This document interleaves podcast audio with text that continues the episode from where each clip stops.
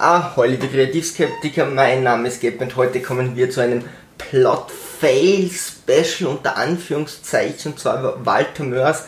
Hier heute keine Spoiler, da das neue Buch von Walter Mörs, der Bücherdrache, beschrieben, äh, äh, erschienen ist gerade.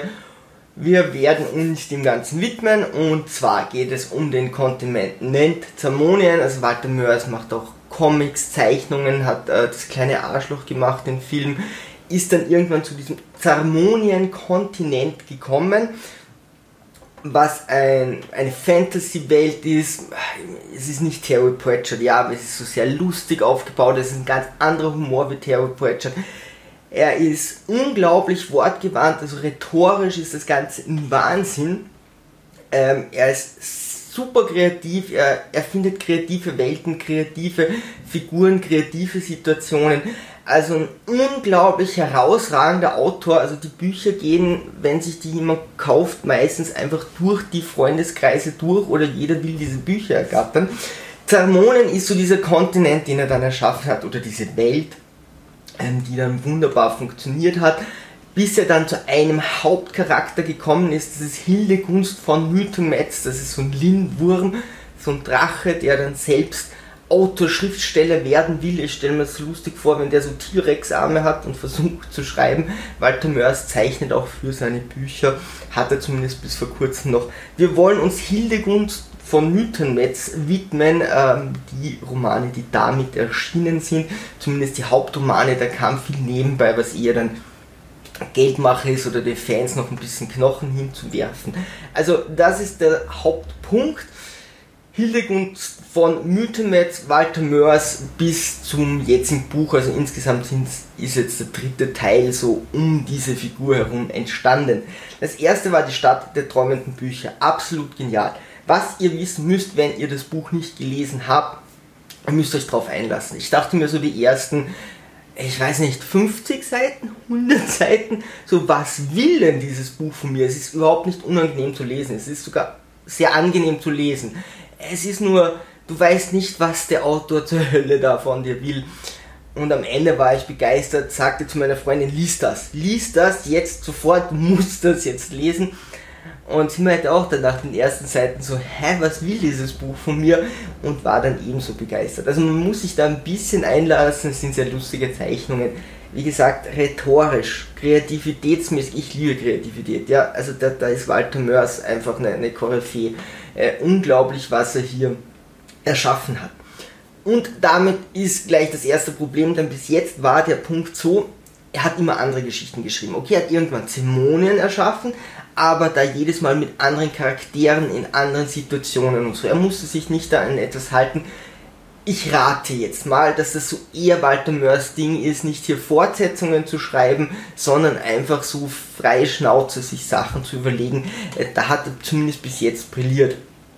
Jetzt hat diese Hildegunst aber sehr gut funktioniert und wurde nebenbei vermarktet. Also hieß es, okay, gut, da kommt noch ein Teil, gerade diese Stadt der träumenden Bücher ist wunderbar beschrieben. Äh, da, da, gibt es so eine Unterstadt, so eine Unterwelt, die sehr mysteriös ist und sehr spannend, geheimnisvoll. Das wollten die Leute wieder, also kam es zum Labyrinth der träumenden Bücher. Das dauerte schon ein bisschen und also dem Buch, das ist so der Fail überhaupt. Ich werde nicht großartig was spoilern, aber das kann man hier ohnehin nicht. In dem Buch ähm, geht es einfach darum, dass Hildegunst von Mythenmetz, wo der erste Teil eigentlich schon so endet, so mit, ja, so hat Hildegunst dann gelebt, ja, oder hat so einen Epilog. Hildegunst kommt auf jeden Fall zurück in die Stadt der träumenden Bücher. Hier hat sich einiges verändert und wird dann zu einem oder geht dann zu einem Puppenspiel. In diesem Puppenspiel wird einfach sein komplettes erstes Buch dargestellt mit dann ähm, ja, mit, mit Kommentaren von Mythenmetz. Das heißt, er erlebt die Geschichte, die er dann aufgeschrieben hat, noch einmal, kommentiert die, was er vorher auch schon getan hat, und dann kommentiert er noch, wie toll die technische Umsetzung von diesem Puppenspiel ist. Wenn du sehen würdest, okay, aber hier beschreibt mir jemand einfach die gleiche Geschichte ein zweites Mal. Also was muss passieren, dass sich ein Autor überlegt, okay, ich habe ein Buch geschrieben und jetzt schreibe ich, wie jemand in einem Puppenspiel das ganze Buch noch einmal erlebt. Der Hauptprotagonist. Keine Ahnung. Das Einzige, was hier erwähnenswert ist, ist das Ende, da gibt es tatsächlich einen Cliffhanger, natürlich ist es wieder gut geschrieben, Walter Mörs schreibt einfach gut, ja. Aber inhaltlich gibt das Buch jetzt nicht viel her, außer das Ende und das ist, dann macht wirklich Bock auf mehr und wirkt so, als hätte sich dann zumindest da Gedanken gemacht, wie es weitergehen sollte. So, wir kommen auch gleich zu den Fortsetzungen. Und zwar war dann das Schloss der träumenden Bücher angedacht und kam und kam nicht raus. Der Release-Termin wurde verschoben. Plötzlich hieß es auf unbestimmt, dann kam die Insel der tausend Leuchttürmer, wurde angekündigt, wurde auch nicht rausgegeben. Also er wollte oder war eher so, es wirkt so, als wäre vom Verlag so gedrängt worden, macht doch irgendwas mit Mythennetz und weiter in dieser Stadt der träumenden Bücher da unten, das ist so toll. Und er hat so überhaupt keine Lust, wie es wirkt. Ja? Also das alles, also er, er ist jemand, der sich sehr äh, vor den Medien versteckt, selten vor der Kamera ist. Ähm, es hieß danach, er hat eine Streitblockade, was auch immer. Also das hat irgendwie alles nicht so funktioniert und stattdessen kam jetzt wirklich sehr, sehr, sehr viele Jahre später der Bücherdrache. Der Bücherdrache, da hat er wieder eine sehr fragwürdige Entscheidung getroffen und zwar äh, basiert da einen Protagonisten, der im äh, ersten Teil vorkommt, etwas, der erzählt eine Geschichte, was ihm früher passiert ist und die erzählt der Mythenmetz. Das heißt, die zwei sprechen miteinander und die ganze Geschichte findet nur statt, weil die zwei miteinander sprechen. Das ist einfach eine, eine, eine schlechte Idee für ein Autor. Der Autor ist dafür da, mir das zu erzählen. Das tut er im ersten Buch. Ich will nicht lesen, wie zwei reden und jemand das beschreibt. Das war schon, ich sagte schon bei The Witcher, äh, dass jemand erzählt, was passiert ist und besten noch noch erzählt, wie jemand erzählt hat, was passiert ist. Also du, du, hörst ein Gespräch zu, du liest ein Gespräch, das kann nie so spannend sein, als wenn die Situation nicht einfach selbst beschrieben wird. Man weiß ja irgendwie, der ist rausgekommen oder sitzt jetzt irgendwo beim Café. Also die Prämisse ist einfach schwach. Warum? Na, das Mythenmetz vorkommt. Der kommt sonst in der Geschichte nicht vor, es sofort klar wird. Ja, es geht hier um jemand anders, der Mythenmetz einfach nur diese Geschichte erzählt nur dass dieser Name vorkommt, äh, ist es irgendwo so hingetrickst, was einfach, lasst ihn doch was anderes schreiben. Der schreibt so gut, die Leute werden nicht sagen, boah, das nächste äh, lese ich einfach nicht mehr.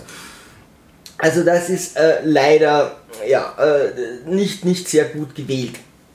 Die Geschichte an sich muss man sagen, früher wäre das ein Auftakt gewesen, ja, also es spricht jemand mit dem Bücherdrachen, auch das ist ein Gespräch, es ist ja schon mehr, aber, aber dennoch ist, ist das der Kern. Ähm, einfach von den Anzahl der Seiten, von dem Inhalt der Handlung wäre das früher ein Auftakt von Walter Mörs gewesen. Also es wirkt schon eher sehr kurz gefasst. Was es jetzt allerdings ist, ist schon toll. Also er hat das schon wieder sehr kreativ geschrieben mit seiner Rhetorik, mit seinen Wesen, äh, mit ganz lustigen Wortspielen, mit ganz lustigen Situationen. Es ist alles ein bisschen knapp, ein bisschen wenig es ist leider, ihr müsst diese, diese Rahmenhandlung einfach ignorieren und euch versuchen, wirklich in die Szene rein zu versetzen. Also wer wirklich so Zamonia ist, Fan, dem wird das auf jeden Fall Spaß machen, wenn er nicht zu viel erwartet.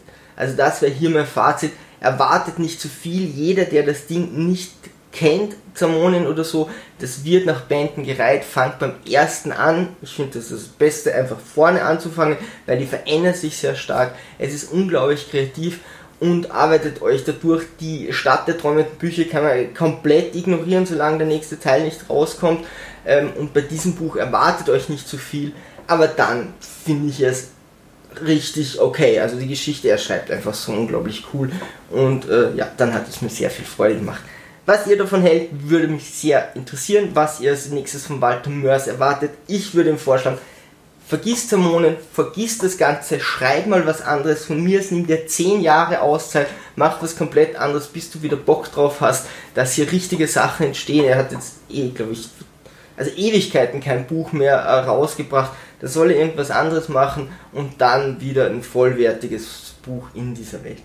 Eure Meinung würde mich interessieren, liebe Strutzer, liebe Strutzer, Liebe Sturmtrotzer, tut mir leid. Sonst segeln wir straff halten und auf zum Horizont.